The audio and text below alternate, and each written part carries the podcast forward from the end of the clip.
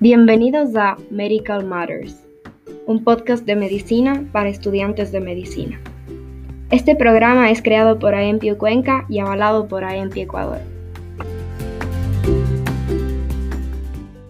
En el episodio de hoy hablaremos sobre la vida de un médico, experiencias desde el estudio hasta el ejercicio profesional. Hola chicos, bienvenidos a este primer episodio de Medical Matters. Mi nombre es Carla y estoy acompañada por dos estimados compañeros, Katy. Buen día con todos. Y Mike.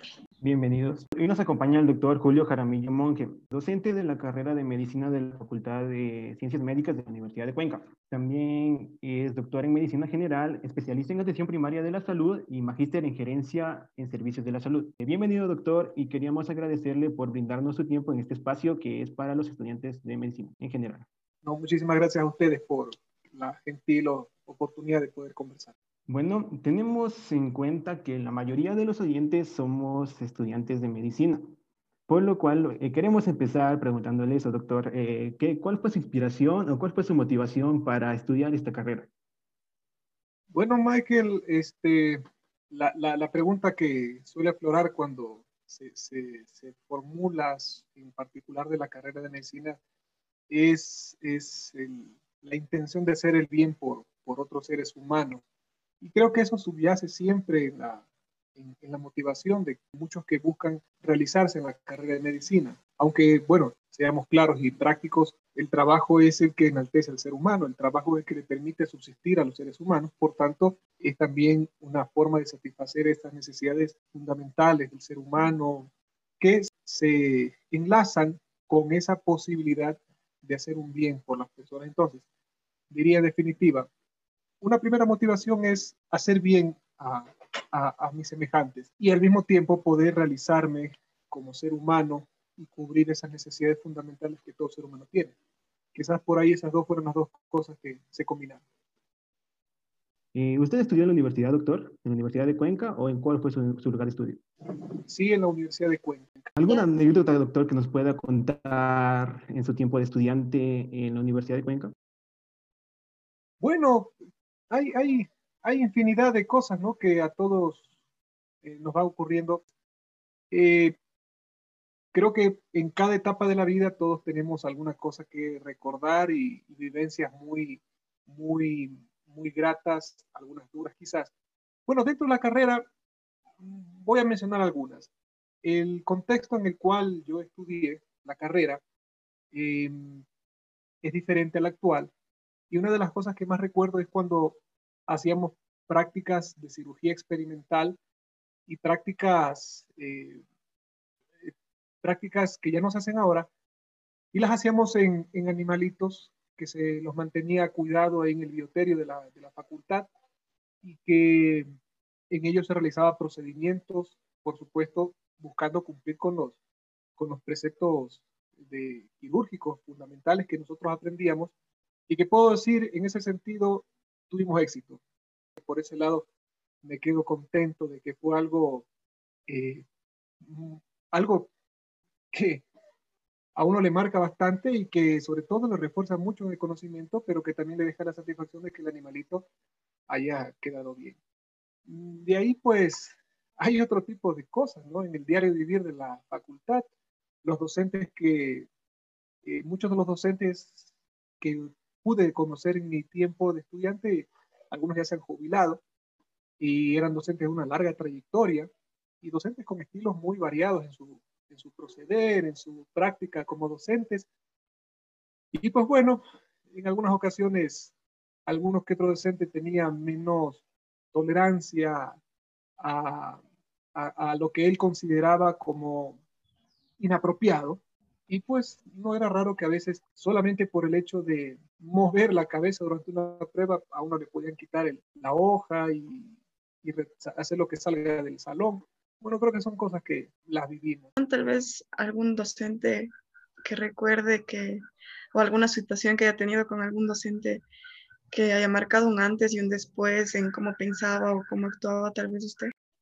Bueno, sí, a ver, uno de los docentes que, quizás es considerado hasta cierto punto una leyenda ahí de la facultad, es el doctor Iván Seas, que daba justamente anatomía, anatomía en el segundo año, un estilo muy particular de, trabajar, un estilo muy particular de llevar las clases, eh, quizás incomprendido por algunos. Bueno, despertaba un montón de sentimientos, pero lo que nadie va a negar es que el doctor Iván Seas era un genio y figura en su ejercicio profesional y en su, en su cátedra, porque él también daba clases en quinto año de dermatología.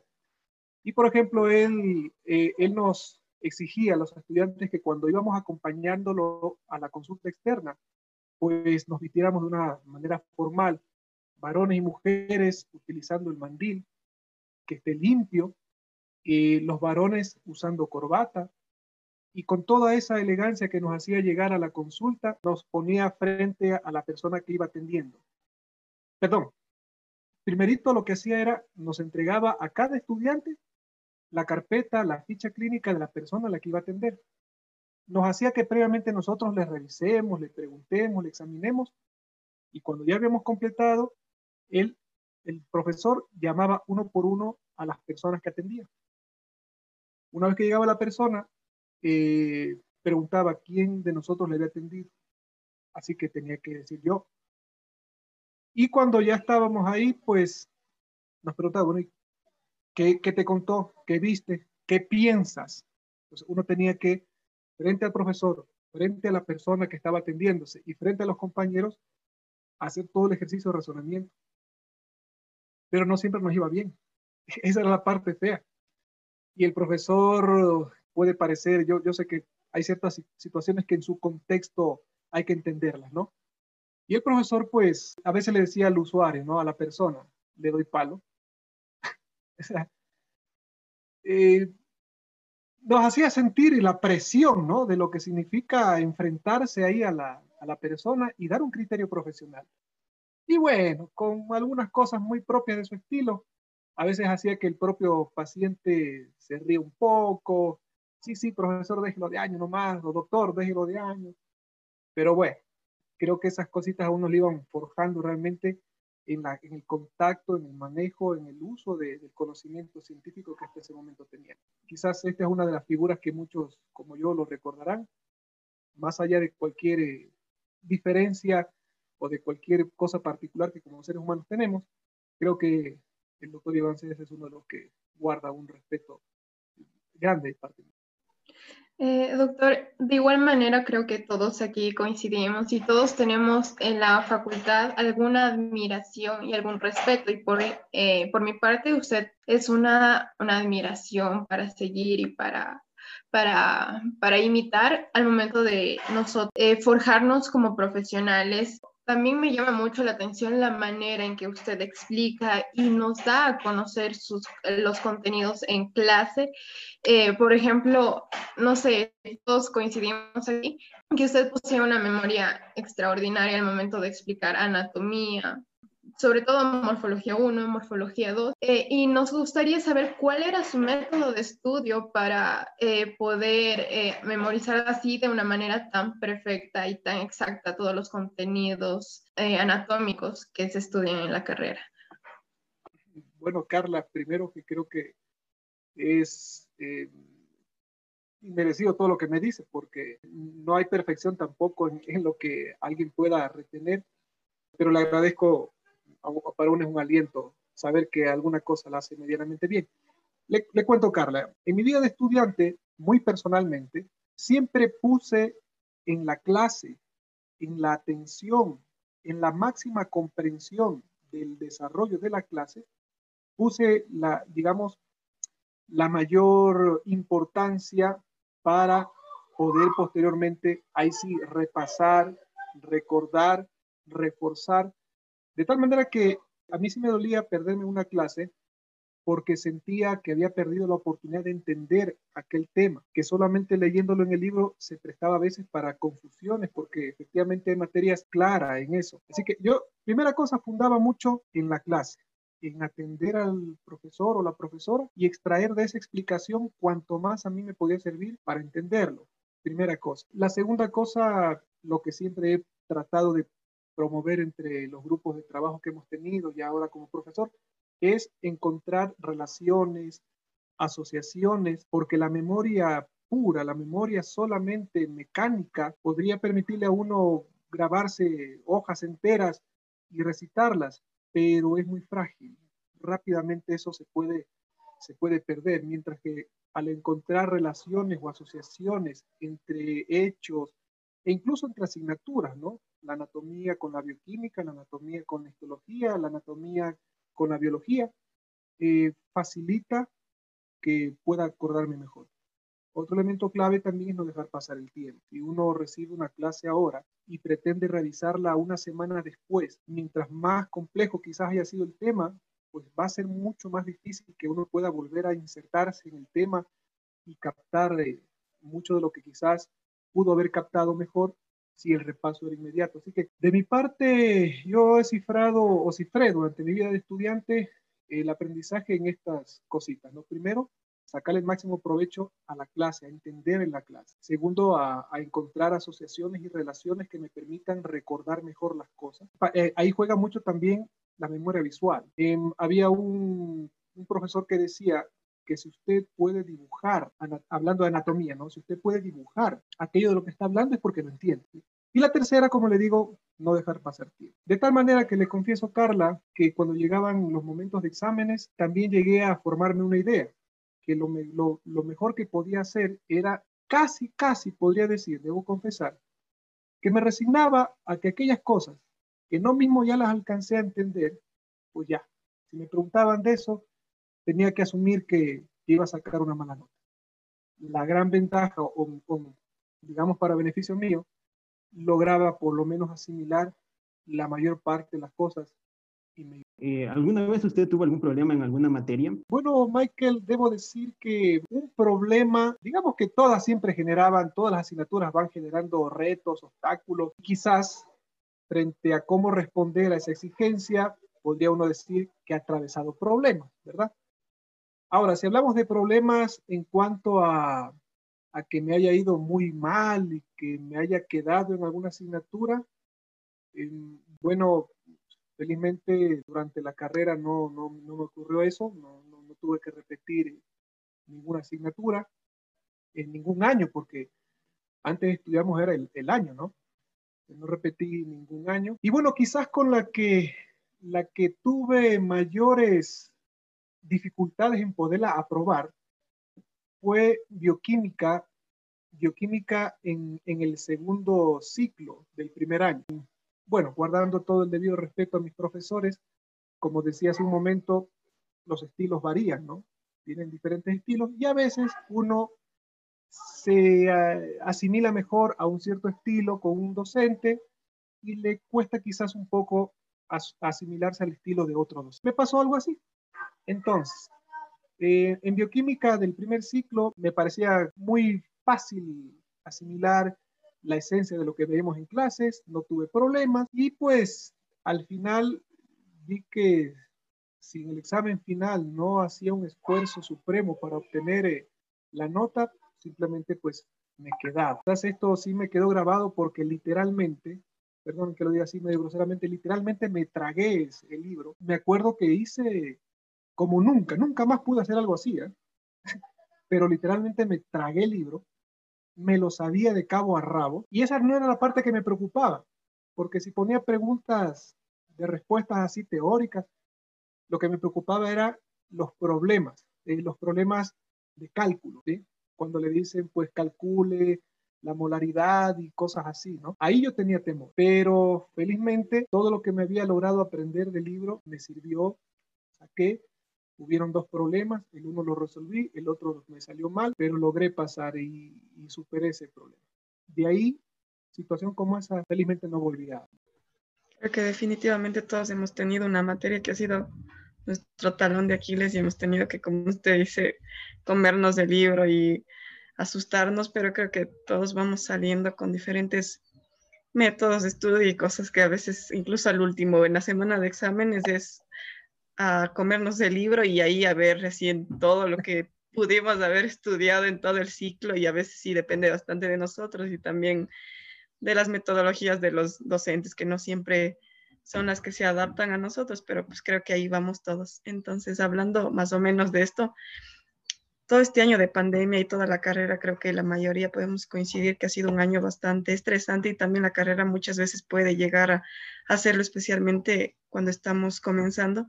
Entonces, no sé, tal vez eh, usted, ¿cómo manejaba eh, el estrés de toda la carrera, de las cosas, del diario vivir y también si es que tal vez realizaba algunas actividades extracurriculares? De alguna manera aludiendo en que pues hay, hay otras cosas que también se deben aprender para que la medicina tenga un mayor sentido en ese contexto de cosas que uno tiene que ver. Eh, bueno, eso por un lado. De ahí, actividades extracurriculares, claro, eh, deportes, después del partido, después del concierto, después de la fiesta, había que asumir que tocaba llegar a la casa y repasar la fría y dura anatomía, porque tampoco puedo esperar graduarme de médico o de médica, pues a punta de fiestas, de juego y de canción. Entonces creo que pudimos sobrellevar esas cosas haciendo lo que humanamente hacemos, ¿no? Normalmente. Alimentar el espíritu en otras actividades. Pasamos con un siguiente ámbito. Eh, sería un poco más eh, el no concerniente al internado. ¿Usted tiene alguna anécdota que nos pueda contar acerca de eso? Sí, varias de todo tipo, buenas, o sea, sanas voy a decirlo, ¿no? Sanas. Por ejemplo, comencé en la rotación de pediatría y bueno, en aquel tiempo, pediatría, las, las, las áreas que tenían mayor carga, al menos hablando para el interno, ¿no? Y la interna eran pediatría y clínica.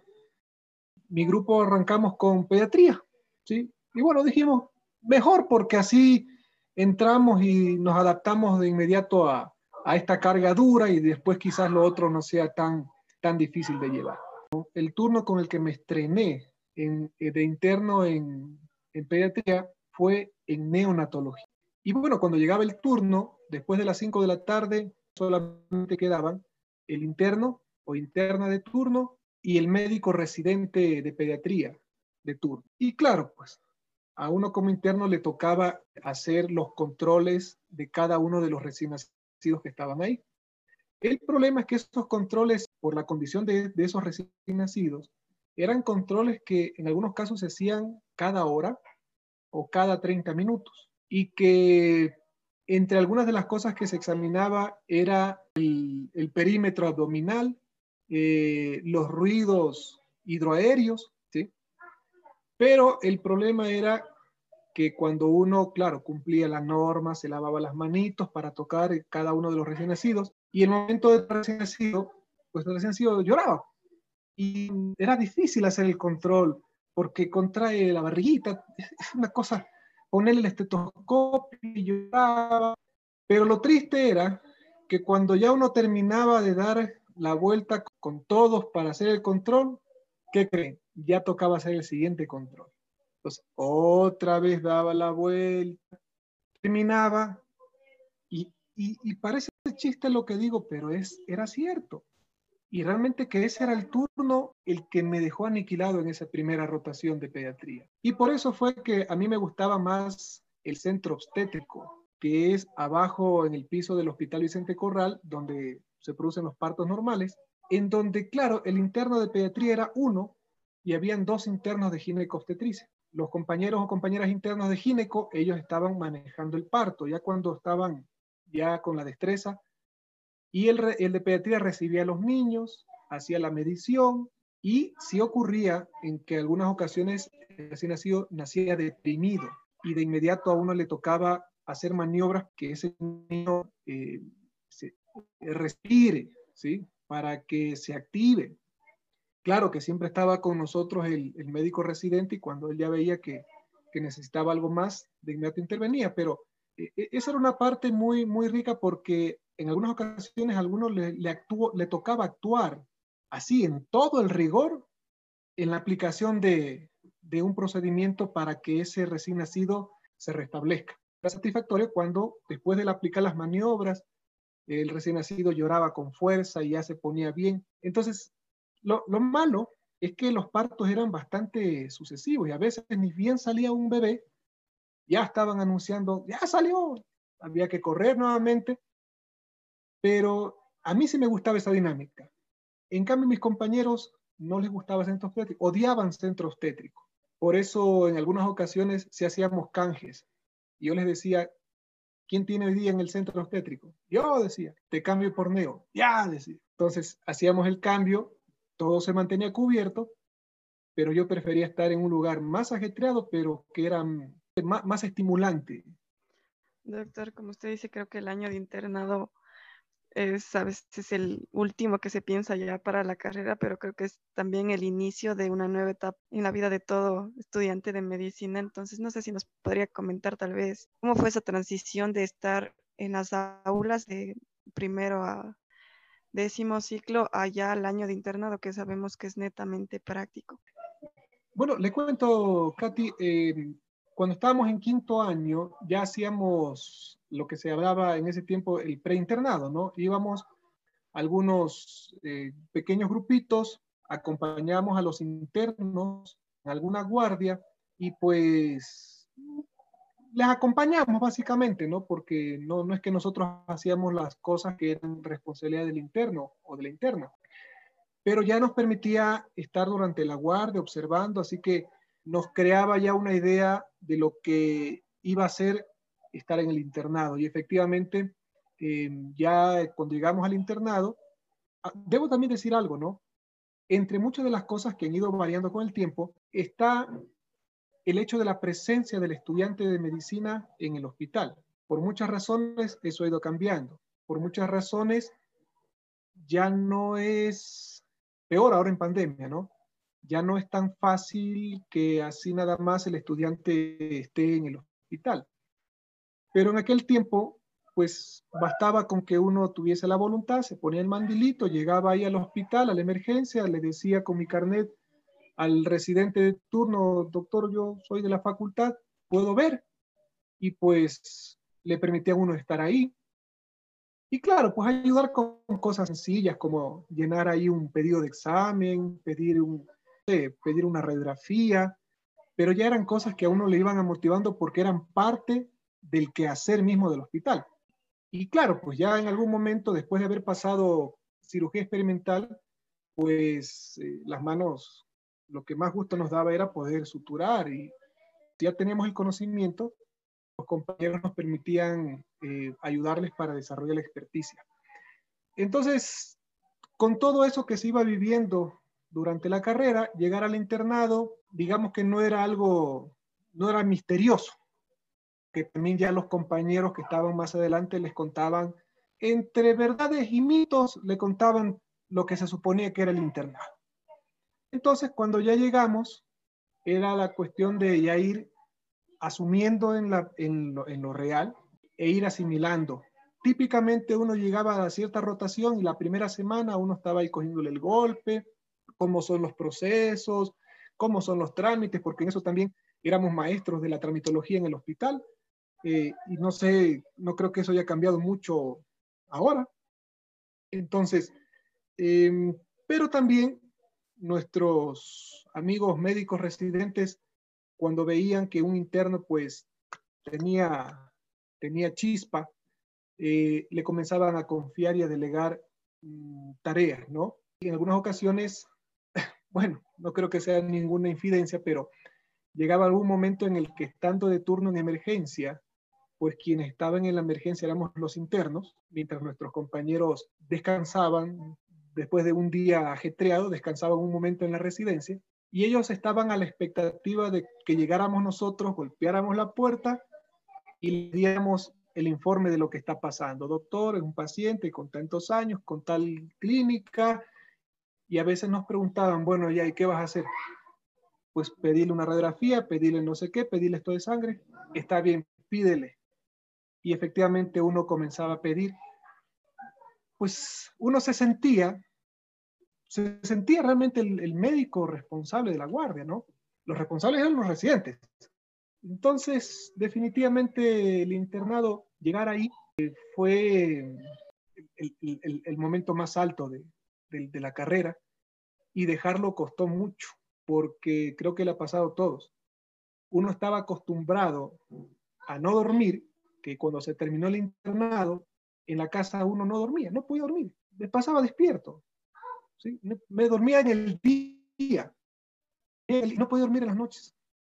Incluso me acuerdo que en el internado, una vez cuando yo estaba en gineco, me acuerdo, y en la emergencia de ginecología el movimiento era permanente, sobre todo por mujeres embarazadas con labor de parto. Y pues ya uno se había acostumbrado a que a los 30 minutos, 15 minutos, señor interno se le necesita en emergencia, baja el señor interno a la emergencia. Y hubo un turno en el que muy extrañamente, eh, no recuerdo la hora, quizás eso de las 11 de la noche, la emergencia estaba tranquila, no había nada. Qué maravilla, me fui al cuarto de los internos a descansar y me recosté porque me sentía cansado. Pero automáticamente me despertaba cada cinco minutos más o menos. Y tenía miedo y cogí el teléfono a ver si estaba funcionando. Porque no podía creer que el teléfono no sonara. Y no podía, quería dormir y no podía porque me despertaba. no sé, de penetrante es ese ritmo del internado que a la vez fue tan, eh, ¿cómo diría? Eh, tan emocionante, interesante. Bueno, doctor, como usted mismo mencionaba, el ajetreo propio de la carrera, sí, desde esos momentos tan tempranos del camino que conlleva eh, toda la carrera de medicina, ya estamos con los patrones de sueños alterados, no me imagino que será en, la, en el momento del internado. Eh, también algo aparte del internado que también nos eh, llama mucho la atención y nos interesaría conocer es acerca de la ruta. A ver, yo me gradué en el 2004. Inmediatamente se hicieron los trámites para el sorteo que fue en Guayaquil. Me fui al sorteo en Guayaquil, en ese tiempo estaba soltero, y entré al sorteo en esa categoría, la última, la de varón soltero. Y claro, pues típicamente todos ya parados con una lista de, lugares, ¿no? Donde aspiraban a ir. Yo hice lo mismo, ¿no? Averiguando, averiguando. Bueno, me gustaría ver, a ver por aquí. El sorteo comenzó más o menos a las 9 de la mañana, que yo me acuerdo que llegamos a las 6 de la mañana con unos compañeros. Pero eso era una montonera, ese estadio era repleto de gente, un relajo. Como a las 9 comenzó el sorteo. Para las 10 de la mañana mi lista ya se había acabado. Ya mi papel no sirvió más, se acabó la lista. Y ahí sí esperar, esperar, porque comenzaban primero a salir eh, por categorías, ¿no? Mujeres embarazadas, mujeres con hijos menores de 5 años, la categoría. Cuando a mí me tocó, cuando a mí me llamaron, eran aproximadamente las 6 de la tarde todo el día ahí esperando con paciencia. Para cuando ya me tocó, pues miraba, porque estaban ahí frente a uno, estaban puestos unos papeles con los lugares, los nombres y todo. Y pues en ese rato me acuerdo que pedí un, un mapa al compañero, digo, ¿dónde está el mapa? Y en el mapa comienzo a ver de Cuenca, de Cuenca, y por ahí vi un lugar que decía Chumblín en el mapa se ve cerca. el mapa se ve cerca. Y cuando me tocó, cogí Chumblín. Luego yo me fui a, conocer el Chumblín. es una parroquia del Cantón San Fernando. Un lugar muy bonito, eh, en medio del paraje, muy lindo. Y justo cuando llegué por ahí eran tiempo de fiestas. Entonces, yo llegué, busqué el centro de salud, no había nadie y caminando por, la, por el parquecito llegó una tienda y la gente ya me ve cara de extraño, Encima ya me escuchan hablar y, ¿y usted quién es? Me preguntaba la gente. Entonces le digo a la señora de la tienda, eh, bueno, yo soy el, nuevo rural que va a venir acá. ¡Eh, doctorcito, tenga, así una cola. Gracias, le digo. Y me comienza a conversar de que estaban en fiestas, que eran fiestas, y me dio un papelote ahí con un montón de actividades, todos los días baile, todos los días comida, una cosa espectacular. Y el último día era un día de paseo de toda la comunidad. Yo le preguntaba a la señora, ¿y qué hacen en el paseo? Lo que usted quiera, doctorcito, coma y baile, tome lo que usted ahí quiera. todo gratis. Me quedé gratamente emocionado con la idea de poder trabajar allá. Y el día que fui a la jefatura, a la jefatura donde estaba la sede del área de salud, eso era en el Cantón Santa Isabel, el director de aquel tiempo me recibe a mí, no, a tres compañeros, ¿no? Éramos tres los que llegamos. A mí me tocaba en Chumblín, a una compañera le tocaba en, en una parroquia que se llama La Asunción y a otro compañero en una parroquia, ah, no, en San Fernando, en el Cantón San Fernando.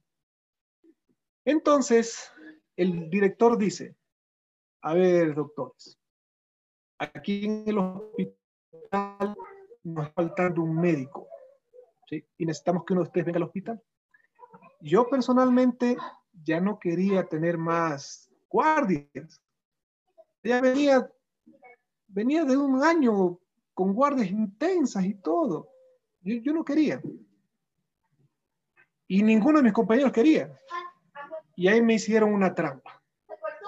Porque dice el director, verán, doctores, vamos a hacer que roten, ¿sí? Van a estar un mes el uno, un mes el otro y un mes el otro. Y ahí sí también van a, su centro de salud. ¿Les parece? Sí, dijeron. Sí, sí, sí. Bueno, ¿quién comienza? Entre mí, yo dije, bueno, voy a comenzar yo para mientras más pronto comienzo, más pronto irme a mi, a mi centro de salud. Yo dije, ay, qué bueno, Julio. y nunca más volvieron mis compañeros a, al hospital. Y me quedé el año completo en el hospital. Ahora, claro, no me de ninguna manera, me, me quedó un poco la, la, pena no haber estado en Chumblín, que también lo quería con mucho cariño. Pero ese año en el hospital también fue importante porque ya no era el interno en el hospital, ya era el médico en el hospital. Realmente ya la cosa fue muy diferente y a pesar del esfuerzo de las guardias, porque les cuento que en ese tiempo, en ese pequeño hospital, a partir de las 4 de la tarde se quedaba un solo médico, uno. Dos auxiliares y un señor conserje. Pare de contar. La responsabilidad era más grande y eso creo que fue una de las cosas que a uno le alimentaron bastante eh, y me formaron bastante. Definitivamente, doctor, creo que el año de como el año de la rural marcan un antes y un después en toda la vida de los estudiantes y ya de un médico, como cuál cree que sea la importancia de este año de servicio social y también si es que tal vez se debería realizar antes o después de una especialidad. Bueno, Katy, oiga, e-, es una pregunta con un millón de cosas para analizar. Primero, recordemos que mediante un, de, un decreto supremo de, del, del, dictador en aquel momento, don José María Velasco Ibarra, ahí, ahí comienza la rural. Recuerden que en esa década, en la década de los 70, eh, fue el famoso boom petrolero de, del Ecuador, la, export, la, explotación de petróleo en, en, grandes cantidades, la exportación, también significó para el país llegada de, de gran cantidad de, de, recursos, de dinero. Y pues, como quiera que sea, durante esa época se construyó una gran cantidad de establecimientos entre centros, hospitales, eh, de salud. Y pues todos esos centros y hospitales había que hacerlos funcionar, pues y para eso necesita talento humano, pues y dentro de ese talento humano, médicos, médicas. Así que desde este punto de vista, el nacimiento de la medicatura rural está inevitablemente vinculada a ese crecimiento de la infraestructura en salud. Y eh, aunque suene grosero, pero es así lo, lo, manda la realidad, fue una manera de conseguir también mano de obra barata para hacer funcionar esa red o, bueno, esa infraestructura en salud, ¿sí?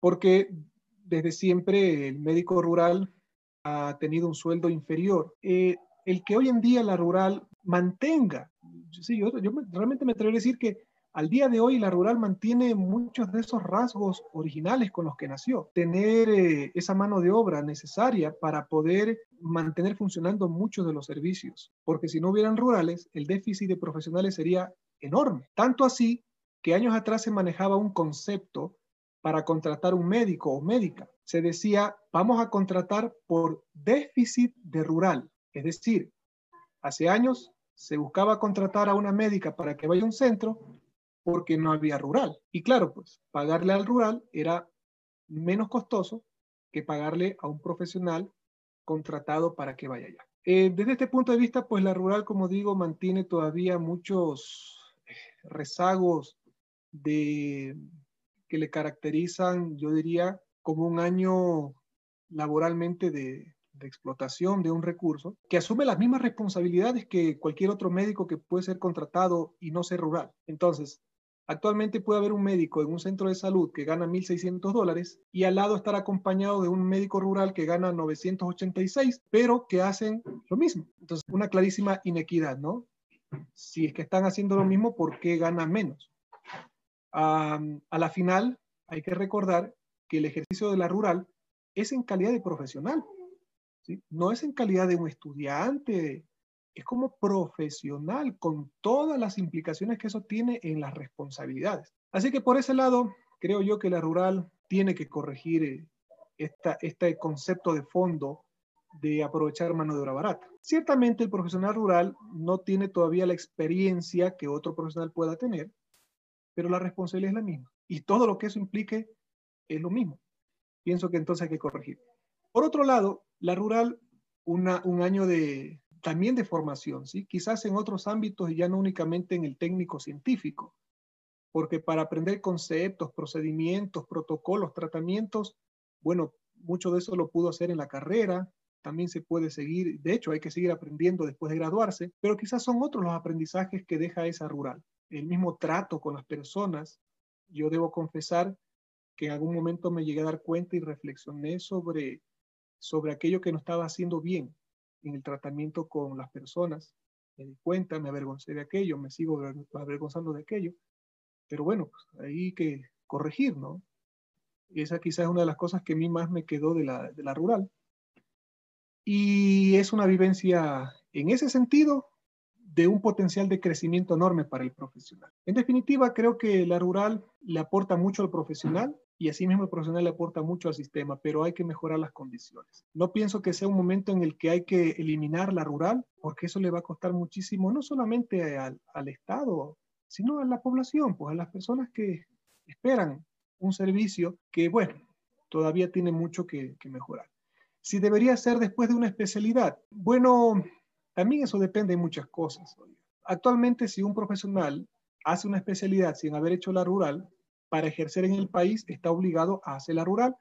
Ahora, claro, pues, si ese profesional se fue al extranjero y vino graduado en cirugía vascular, como cirujano vascular no le van a poner en un puesto de salud. Tienen que ponerlo en un centro donde pueda cumplir ese rol, que es mucho más productivo. De tal manera que mm, la pregunta eh, de si será mejor después o antes de la especialidad debería considerar muchas cosas, ¿no? Una, bueno, después de la especialidad va a ir a un hospital pero la mayor parte de las necesidades están en el primer nivel, en un centro de salud, y allá no va a llegar. A menos, a menos que tuviésemos política pública en la que se fomentara realmente la formación de profesionales para el primer nivel, ahí sí la cosa sería diferente, ¿no? Ahí quizás, en vez de hacerle que haga una rural, mejor le formamos como un especialista para el primer nivel y le entregamos a la población y le entregamos al sistema un recurso mucho más eh, fuerte en su formación. Depende entonces, Catherine, de cuál sea la concepción que se tenga de parte del Estado. Doctor, estamos muy agradecidos por sus consejos y también nos gustaría adentrarnos un poco hacia el área profesional. Sabemos que usted está más cercano hacia la parte tanto administrativa y la docencia. Entonces, nos gustaría saber cuáles fueron las motivaciones que les, eh, que las, que les condujo hacia ese camino dentro del área médica. Bueno, Carla, le diré que esto sí tiene mucho de anecdótico, debo reconocer. Cuando terminé la rural, estaba pensando en acceder al posgrado la universidad ya estaba ofreciendo eh, plazas de posgrado con beca. había que presentarse, rendir un examen y pues según eso se accedía a la beca. Y en aquel tiempo las especialidades que habían disponibles duraban tres años cada una de ellas y luego de eso se tenía que devengar tres años más en un establecimiento público, de tal manera que uno decía, bueno, si logro ingresar son seis años asegurados de, de trabajo y en el que uno ya va construyendo quizás la proyección. Así que hice el intento, pero debo reconocer que no me preparé bien. Y cuando fui a dar el examen, simplemente pues me fue pésimo. Y pasaron un mes, dos meses, y ya la desesperación era pues, grande, ¿no? Como a todos nos pasa. En aquel tiempo, cuando ya había terminado el internado, ah, les cuento algo más, ¿no? Yo terminé el último turno, me acuerdo, del hospital en Santa Isabel, y fue una sensación medio extraña cuando salí de mi último turno. Primero porque ya se acabó la rural. Yo decía, por fin, se acabó. Por otro lado, o sea, bueno, ese era un espacio en el que yo tenía como profesional una responsabilidad grande, un, podría decir hasta un pequeño cierto micropoder ahí, y todo eso quedó. Pero yo salí, me acuerdo, y en el bus, mientras regresaba a Cuenca, en el bus decía, ni más por aquí. Ahí viene la cuestión. Estando ahí sin trabajo, un día me fui a Santa Isabel a buscar a un antiguo compañero de ahí, a pedirle un favor que nada tenía que ver con, con medicina ni nada a pedirle un favor. Y casualmente me topo ahí a la señora de talento humano, me ve, me saluda, doctor, ¿cómo le va? Bien, le saludo a ella. ¿Y qué está haciendo? Pues por aquí una gestión. ¿Y está trabajando? No, le digo. ¿Le gustaría trabajar aquí? Yo entre pero claro, le dije. ¿Qué tengo que hacer? Ya, traiga estas cositas y, y bueno, pues por eso decía que en la última guardia cuando estaba saliendo, yo dije, ni más, toma. Y ahí pasé clavado con mucha alegría, sirviendo y aprendiendo muchas cosas durante 12 años. Entonces, cuando volví, cuando volví, claro, yo asumí que iba a volver como médico residente. Así que dije, bueno, otra vez vamos a las guardias. Pero el director de aquel tiempo del hospital, cuando llegué ya con él a ponerme a sus órdenes, a que me diga qué, día comienzo y lo demás. Él me propuso algo. Me dijo, oiga, Julito, y yo entre mí le decía, bueno, ¿y, qué hace el coordinador? Dice, venga, Julito, ahí va, ahí va a ir aprendiendo, me dijo. Lo que, lo que me motivó a aceptar fue que me dijo que iba a trabajar en jornada ordinaria, es decir, ocho horas diarias, ya no con guardias. Entonces dije, bueno, ya no guardias, ya, gracias. Y ahí comenzó todo. Ahí comencé a entender poco a poco qué era la gestión del servicio, cómo eran los programas, cuál era la importancia de los programas. Ahí me comencé a vincular, por ejemplo, salí a hacer campañas de vacunación que nunca había hecho antes. Me iba con el equipo, me iba manejando el carro, eh, íbamos a lo mismo, íbamos a la parte más alta como al fondo, al valle. Entonces comencé a entender esta otra parte del ejercicio profesional ya no únicamente la de atender el parto, la, la cesárea, la cirugía, sino de cómo intentar que un servicio funcione y de otras actividades de la salud pública. Con el paso del tiempo, alguna cosa se fue aprendiendo y se me brindó otras oportunidades. También durante un tiempo hice de epidemiólogo. No tenemos coordinador. ¿Nos quiere ayudar con eso? y mm, en algunas ocasiones el director me brindó la confianza de reemplazarle cuando él pedía vacaciones. Ahí fue mi primer contacto ya con el ejercicio de la dirección de un hospital. Le reemplacé en varias ocasiones. Sin mala fe, traté de hacer todo lo mejor que podía al comienzo, según las indicaciones que me daba. Por ahí a veces también metía la pata, no eran cosas graves. Cuando llegaba él, bueno, ya está bien, o sea, no es grave, pero, bueno, ya iba aprendiendo. Hasta que en algún momento, pues también ya comencé a trabajar eh, en la dirección provincial en aquel tiempo, hasta que se me pudo ya, se me permitió asumir la dirección de hospitales. Yo pude trabajar en dos hospitales como director. Y bueno, el rango al más alto que llegué en el ministerio fue como director de un distrito. El distrito en ese tiempo abarcaba cuatro cantones. Es decir, era el territorio equivalente al territorio de Santa Isabel, Pucará, San Fernando y Girón. Todo ese territorio era el distrito que estaba a mi cargo en aquel tiempo. Actualmente las cosas han cambiado. Actualmente el distrito tiene un territorio más grande, pero bueno, por cosas que también yo diría son muy cuestionables, porque incrementa el área, pero no necesariamente se ha incrementado la capacidad para gestionar todo ese territorio. Ahí estamos en otros problemas.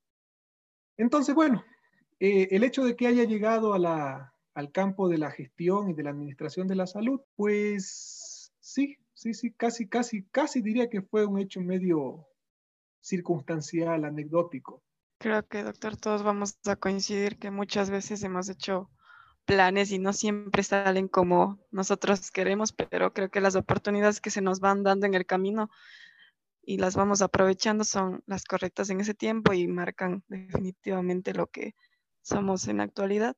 Entonces, tal vez quisiera ya preguntarle cómo ha sido ejercer la medicina desde el punto de vista también de la docencia, que creo que es un componente bastante importante para todos los que nos estamos formando en la actualidad. Ah, oiga, qué bonita pregunta.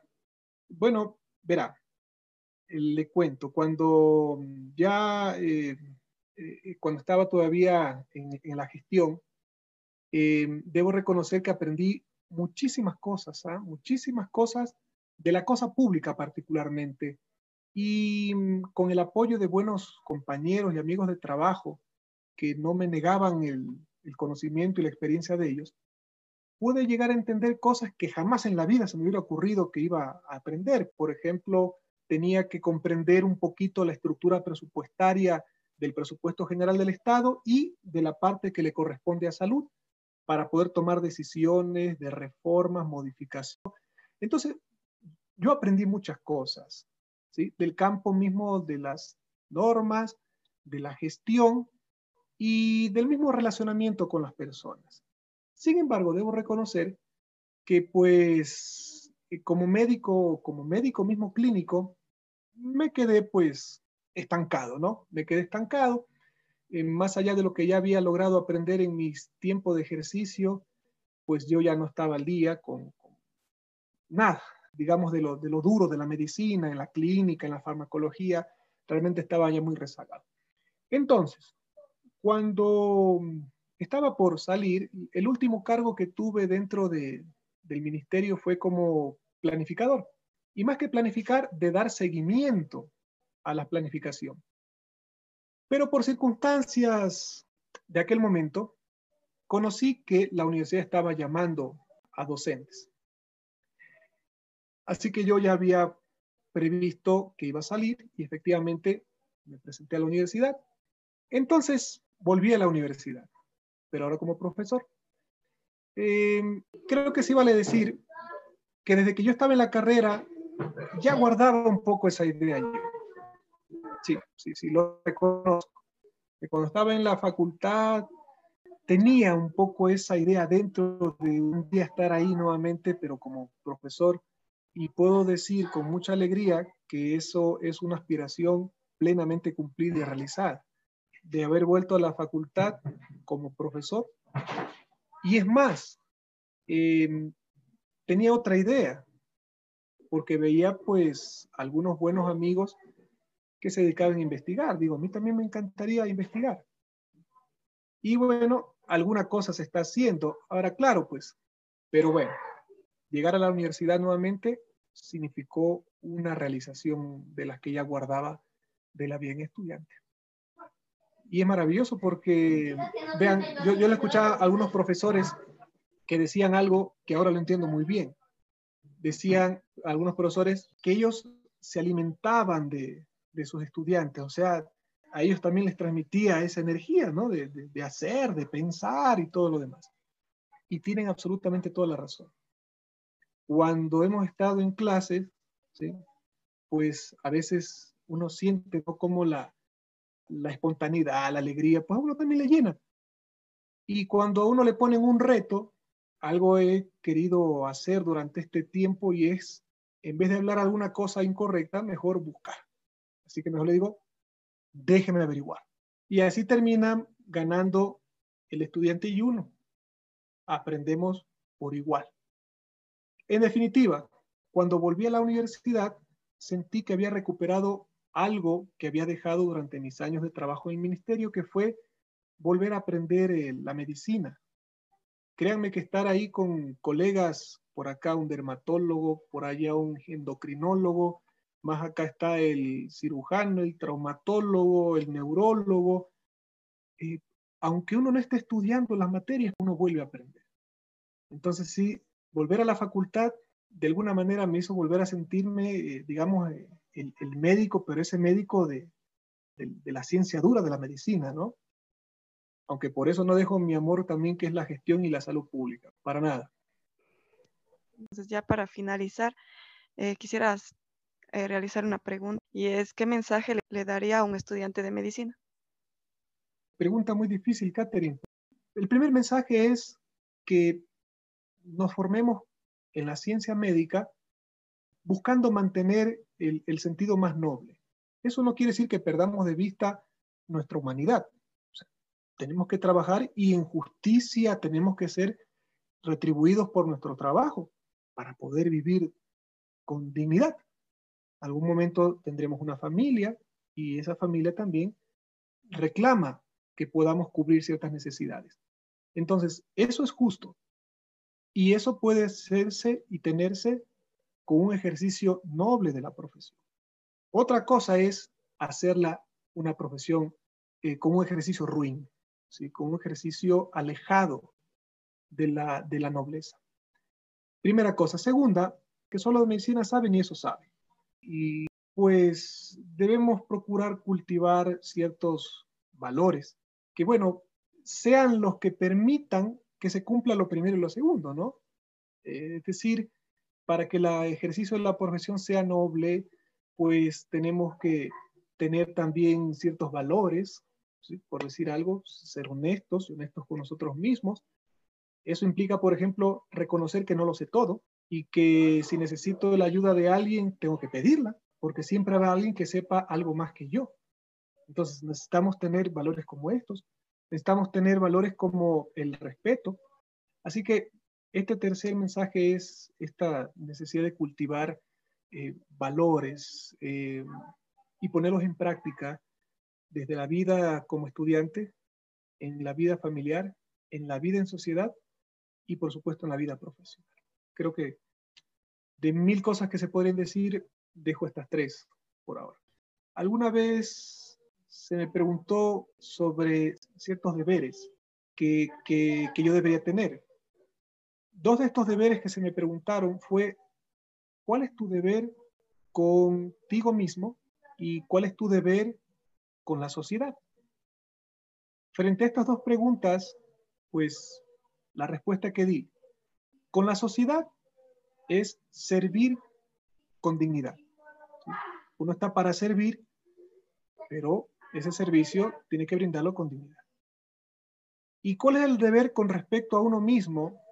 La, respuesta formulada fue superar mis contradicciones. Nunca hay que olvidar que somos, somos humanos. y tenemos contradicciones, tenemos taras, tenemos problemas. Eh, y bueno, no dejamos de aprender. Pero una de las cosas en las que tenemos que empeñarnos es en superar nuestras propias contradicciones si yo me doy cuenta que hay un cierto aspecto que es nocivo, que es dañino para mí, para otras personas, para mis compañeros, para mis estudiantes, pues debo reconocerlo y hacer el esfuerzo por superar esa contradicción, alcanzar un, algún tipo de, de nivel que supere a esto que estoy yo mismo cuestionando. Vivimos en medio de contradicciones y dentro de nosotros existen contradicciones con las que tenemos que luchar y pelear constantemente.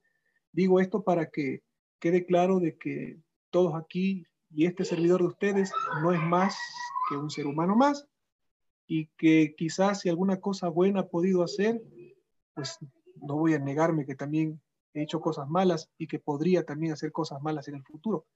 Lo que tengo que empeñarme es en tratar de corregirme. Y creo que esa es una tarea de, de todos nosotros como seres humanos. Muchísimas gracias, doctor, por esas palabras. Creo que cada uno le ha dejado una enseñanza eh, para cuestionarlo sobre nosotros mismos y sobre por qué elegimos la carrera que elegimos. Entonces, muchísimas gracias.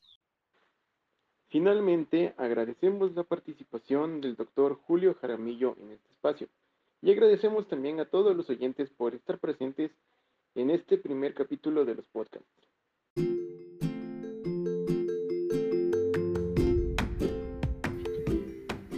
Medical Matters es un podcast creado por AMPI Cuenca y avalado por AMPI Ecuador.